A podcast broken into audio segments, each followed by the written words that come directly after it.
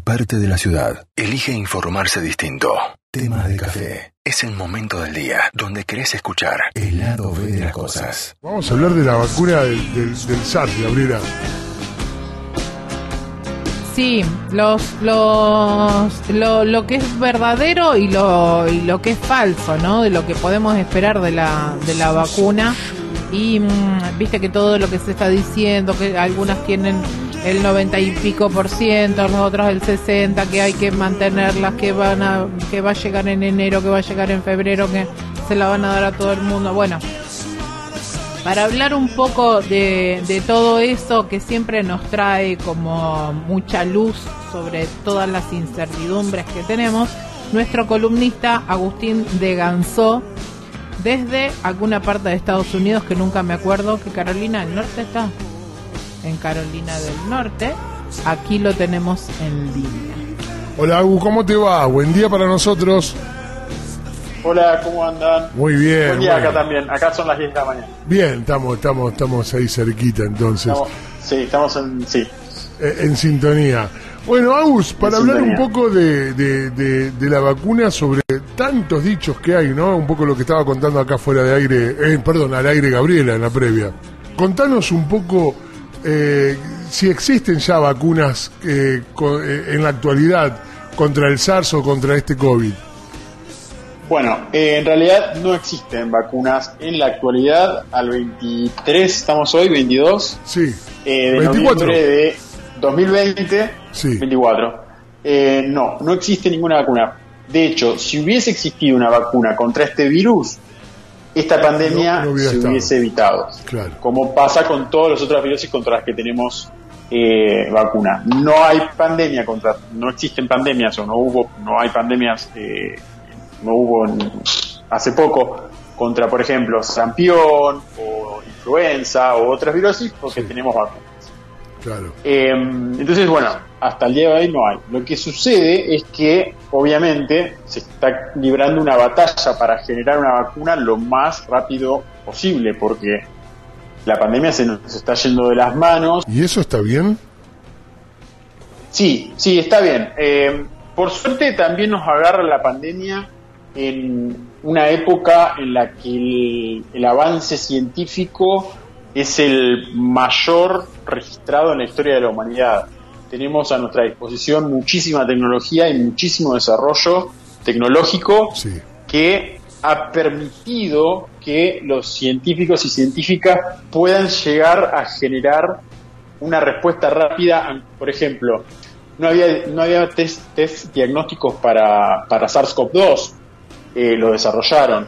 No había eh, ninguna, ningún paliativo, ninguna terapia que- que lo que haga es disminuir los síntomas, los desarrollaron. Ahora están luchando contra obtener una vacuna. Las vacunas lo que tienen es que en estos eh, 200 años de historia de las vacunas, eh, antes eran muy, muy difíciles de, generar, después obviamente se fueron haciendo más fácil por el desarrollo debido a, bueno, a la tecnología y al avance científico, pero hay una cosa que es el tiempo que es fundamental en el desarrollo de vacunas. ¿Por qué? Porque los organismos, nosotros somos seres biológicos, somos eh, seres vivos. Entonces, nuestros tiempos no son, no, no- nosotros no respondemos como un reloj que es algo mecánico, no respondemos como una máquina que la aceitas y funciona al toque. No, nuestra biología tiene un tiempo. Eh, entonces, necesitamos e- ese tiempo es el que se necesita para testear las vacunas en diferentes organismos, en células, después en cultivos celulares, después en, animales de laboratorio, después en animales de laboratorio no eh, primates, no humanos, y después, cuando sabemos que todo eso es segura, estamos hablando ya de fase 2, finalizar fase 2, pasa a eh, fase 3 que serían seres humanos, las, las fases clínicas que tan- de las que tanto Sí. se habla, y Sí, que sí. hablan de los porcentajes de, protección. Eh, una vez que llegamos a eso, las vacunas son seguras. Esa es otra cosa que también se escuché mucho. La- no me voy a dar la vacuna porque no es segura. No, mira. Toda vacuna que pasa, o sea, que está en fase clínica, todas las vacunas tienen, es- eh, todas, ¿eh? no importa la nacionalidad de la vacuna, si es de una empresa privada, si la es de un Estado, no. Eh, todas las vacunas que pasan fase clínica están eh, reguladas por estándares internacionales. Los mismos estándares internacionales que se aplican a todas las vacunas del calendario de vacunación que tenemos nosotros Bien. puestas ahora en nuestro, Sí. en- en nuestro organismo. Entonces, Yo se ese es un yo mito que hay que desterrar. Agu, yo se lo escuché Sí. esto a profesionales, a doctores, a profesionales. Sí. Ni loco me pongo la vacuna. Y eh, la pregunta que tengo ahora para hacerte, más allá de que vos estés en otro país, tal vez estés muy informado Sí. en Argentina, es si hay un doble mensaje y si ese mensaje tiene un contenido político, el de ponerse o no la vacuna acá en Argentina. Tal cual, siempre hay una... eh, a ver, en- tanto en Argentina como en el resto del mundo se politizó muchísimo lo que es la, el manejo de la pandemia eh, y esto generó la, la- bueno, la famosa grieta de los antivacunas. Bueno, también hay un movimiento que es el de antivacunas que también hay que desterrarlo de alguna forma, hay que eliminarlo porque es muy peligroso. Eh, de hecho, imagínate si la vacuna sale y la gente no se da la vacuna. La pandemia va a seguir su curso, porque vos no te estás dando la vacuna y estás permitiendo que el virus se reproduzca en vos e infecte a otros seres humanos. Eh, bueno, entonces, sí, es, es todo político, pero además hay una cosa que, bueno, los medios sensacionalistas no son un, un- un invento del 2020 ni de la pandemia. No, claro. Pero eso es lo que y también los medios sensacionalistas alimentan eso y hacen el clickbait para las fake news. O sea que clickbait es eh, que uno, uy, consume porque escucha algo controversial. Entonces, Sí. pum, apreta- apretás, le das, Compartir. ahora que está todo redes sociales y todo. Sí, compartí, es mucho más- Sí, Claro. Eh, y las fake news son estos. Decir, Claro. che, pero la vacuna funcionará porque, no sé, resulta que en eh, el canguro no funciona. Y bueno, sí, pero el canguro es otra cosa. Y uno que está asustado porque está viviendo encerrado en su casa, eh, consumiendo medios 24 horas, porque es así, o sea, uno consume, a uno está encerrado, consume medios. Los medios desinforman, uno se desinforma. Eh, entonces sí, genera toda esta, esta incertidumbre que no está buena, pero que es algo que... O sea, que no es culpa de la gente, quiero decir. Claro, no, está bien. Y no solamente a través, a veces es verdad, los medios desinforman, pero ni te cuento lo que es las redes sociales, ¿no? Y, y- y la gente que, No, tal cual. que comparte sin, sin siquiera a veces chequear la, la información. Ahora, a mí lo que Sí, me llama cual. poderosamente la atención es que profesionales, médicos profesionales, te digan, yo ni loco me pongo la vacuna. Eso a mí me ha llamado poderosamente la atención. Bueno, lo que pasa es que también, como en todo, en, en cualquier profesión, hay profesionales que son buenos profesionales y hay profesionales que no. No estoy diciendo que estos profesionales sean malos en su campo, pero a lo mejor no están eh, formados o especializados en inmunología, en Claro. vacunología. Eh, entonces, claramente, lo que pasa es que puede, uno puede tener esa opinión. No, yo no me vacuno para nada. Siendo que esa persona seguramente está vacunada contra todas las virosis que andan dando vueltas, porque nuestro calendario de vacunación en Argentina es uno de los más completos del mundo y se acata muy a, ra- a rajatabla porque, por ejemplo, para, para inscribirte en la universidad, tanto en el grado como el posgrado, eh, te exigen que tengas el calendario de vacuna al día. Claro. O sea, Claro. eh, eso es excelente. Bueno, lo hace también, obviamente, donde, en la primaria, en la secundaria también, pero en la universidad te exige el de los 16 con todas las vacunas al día.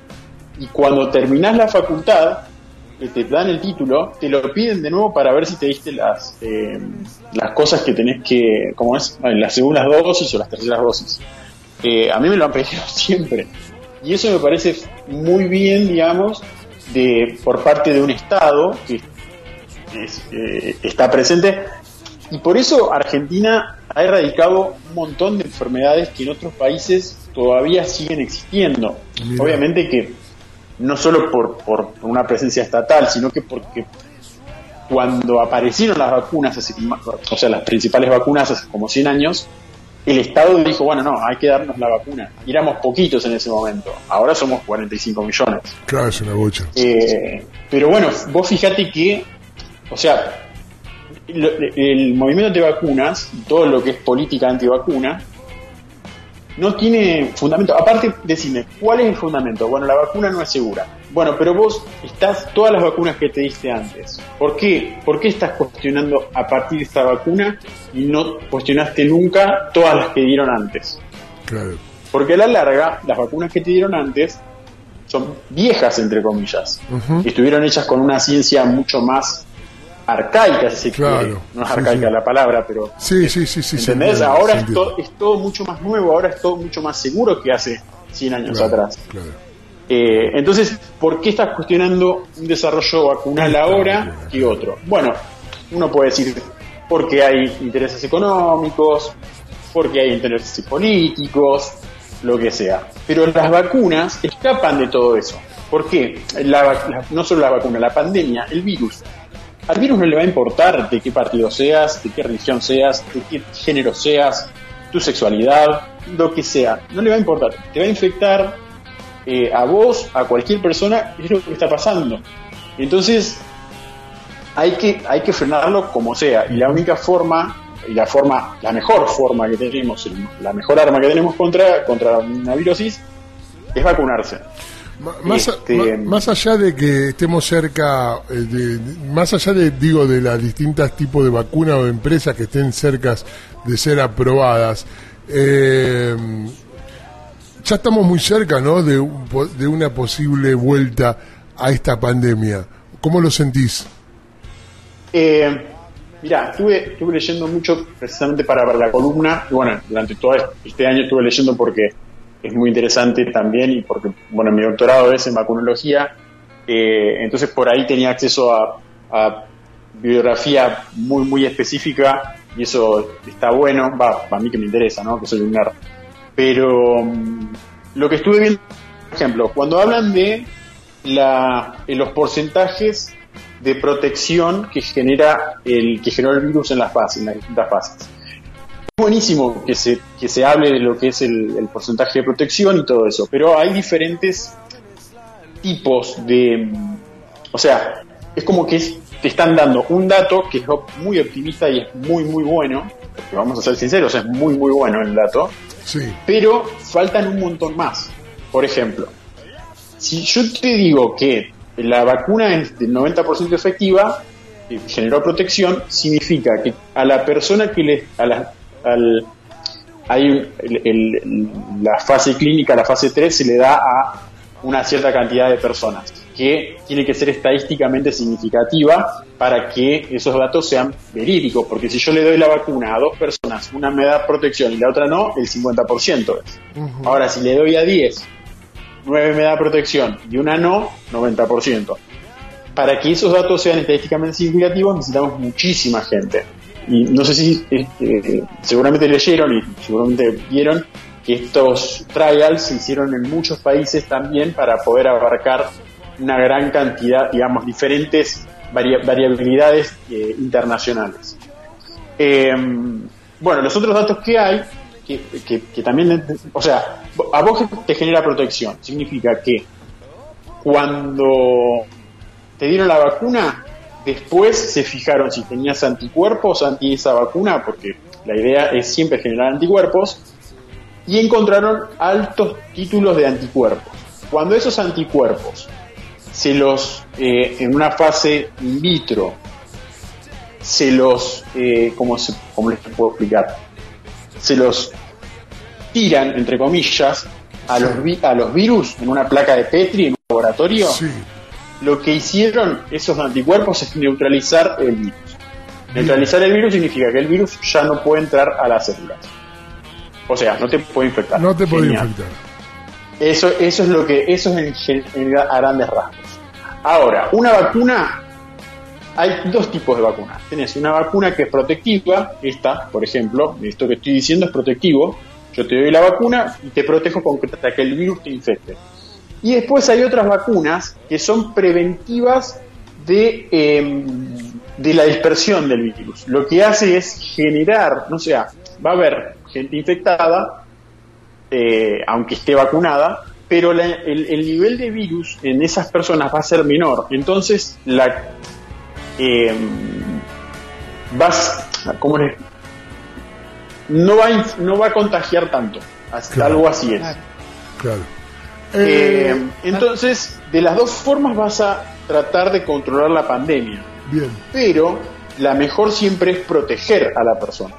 Entonces, esto, lo que respondiendo a tu- me fui por las ramas, pero respondiendo a tu pregunta, es muy probable que estemos cerca de, de- de una vacuna. Yo no creo que para al corto plazo ahora esté disponible por una cuestión de que además después se tiene que fabricar, ¿no? Millones y millones de dosis Claro. y tiene que llegar. Nosotros somos 7 mil millones de personas en el mundo, es una Sí, locura. Sí, sí, sí. Eh, entonces, también hay esos plazos.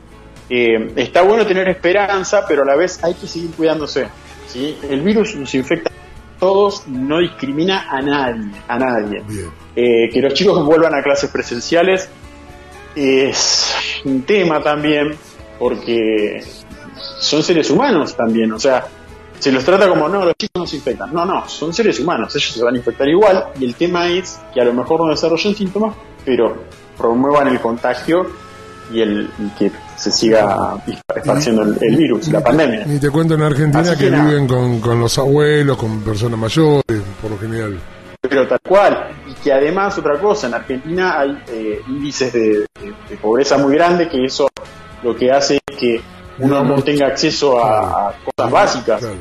Eh, y entonces eh, eso también es muy peligroso por el hacinamiento, bueno, Tal cual. nada, es todo un desastre. O sea, la, o sea, sí, la vacuna puede ser que esté o no cerca, puede ser que está todo buenísimo, que tengamos esperanza, pero a la larga hay que cuidarse, usar barbijo, lavarse las manos, alcohol en gel todo el tiempo, distancia social es fundamental. Escuchado gente, incluso en Argentina, que ha convivido sin saber con otras personas que tuvieron, que, que están, habían dado, que dan positivo para COVID, eh, y como hicieron, como en la misma casa, ¿eh? Eh, como estuvieron con distancia social y haciendo todas las medidas, no se contagiaron. O sea que eso es efectivo y además de la vacuna, que todavía no la tenemos, hay que hacer distancia social. Y yo entiendo que es, eh, a esta altura de la pandemia, es es súper engorroso tener que hacerlo, pero no nos queda otra. Bueno, súper eh, súper interesante eh, lo que lo que estás comentando. Es importante esto que Gracias, vos decís también. eh, esto que estás diciendo, ¿no? De la, la importancia de la vacuna, darnos un poco de seguridad en cuanto a, a esto, ¿no? De, porque tenemos muchas dudas, qué qué es lo que puede pasar o, lo- o no con la vacuna. Y es importante ir despejando dudas. Te agradezco un montón y nos volvemos Bueno, a gracias. encontrar muy prontito, si Dios quiere. Sí, por supuesto. Bueno, espero que. mm, Nada, les mando saludos. Espero que. Bueno, en, en algún momento voy a volver a Argentina. Por el momento no puedo, porque claramente por la pandemia. Claro. Pero en algún momento andaré por allá también de visita y. Nada, espero que todo esto se solucione pronto lo, y lo mejor posible, ¿no? Será un placer Seguro. conocerte, Agus. Un abrazo gigante. Un abrazo. Chao, viejo. Abrazo enorme. Chao, hasta luego. Estas cosas pasan en tema de café.